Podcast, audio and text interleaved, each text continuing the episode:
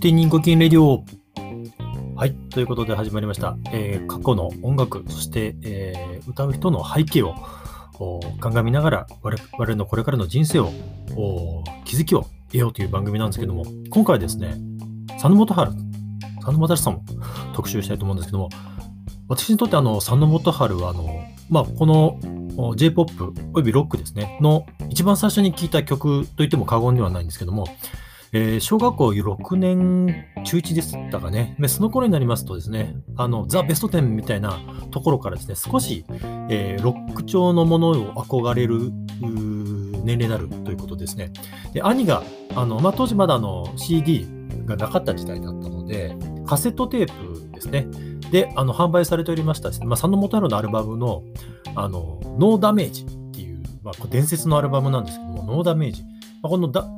まあ、当時はやっぱり英語分からなかったんで、ダメージのダマゲって書いて、DOM、ダマゲのダメージっていうことをしばらく知らなかった状態でですね、でこのあの、えー、サンモタルのノーダメージに入ってるですね、よりすぐれの、よりすぐりのこの曲、まあ、ありふれたチャイムたちみたいなあのサブタイトルが、えー、ショルダーで入ってますけども、非常にですね、私の中で、まあ、あの当時の、えー、小学校、中学生の私にとってはですね、衝撃的で、なんてかっこよくて、スタイリッシュで、なんでこんなに曲がかっこいい歌詞が書けるんだというところでですね、非常に、えー、衝撃を受けたとこなんですけども、まあ、佐野元春さんですね、あの1980年に、まあ、あのシングルのあのアンジェリーナですね、あの伝説のあの今晩誰かの車が来るまで、えー、闇にくるまっているだけという衝撃のですね、歌詞を作ったアンジェリーナで、えー、デビューしたんですけど、結構そこからの鳴かず飛ばずで非常にあの困っていたところで、えー、排水の陣で出した曲がサムデイっていうところで、まあ、おそらくこのサムデイっていう曲ですとか、あと、えー、約束の橋ですかね。確か二十歳の約束でしたかね。あのー、主題歌にも、ドラマの主題歌にもなってて、ただこの約束の橋がまあヒットした時にも、なんか、サンボードさん怒ってたんですよね。なぜかというと、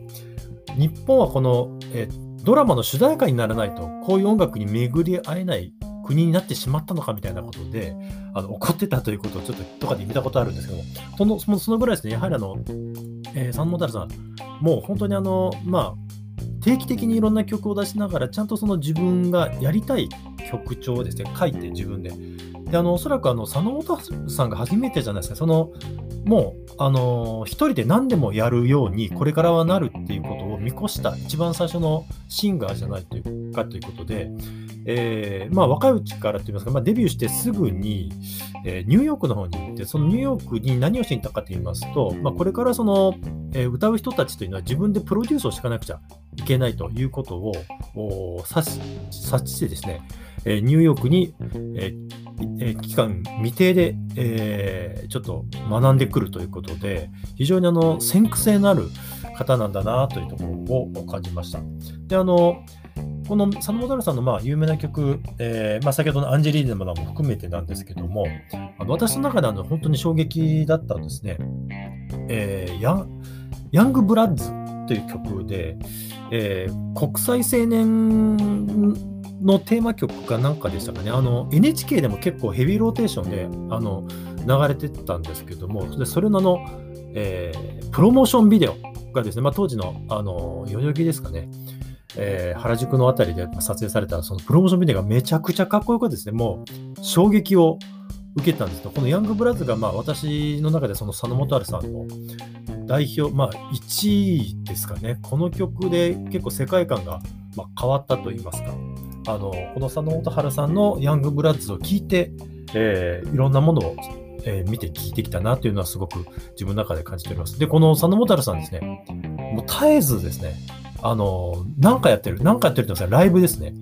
やはりそのリアルなライブでいかにして接触をするかっていうことのこだわりを非常に持って、で、かつ動き続けるっていう、やっぱりそこがあの、佐野元春さんのあのビジネスの根源でもあるなっていうのはすごく垣間見えるんですけども、で、そこの中であの、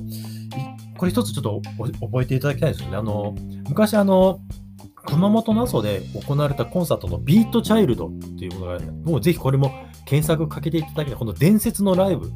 大雨の中でですね、あのライブが行われ、あの野外ライブですね、ビートチャイルド。でそこの中でもいろんなあの、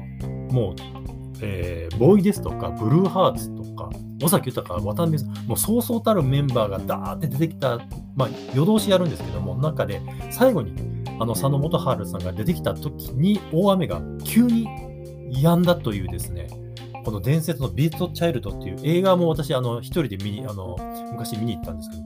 まあ、あの今 YouTube ではなかなかのその全部が見れないであの少しかいつまんだ状態のものが今 YouTube にあ上がってるんで、ぜひ見ていただきたいんですけど、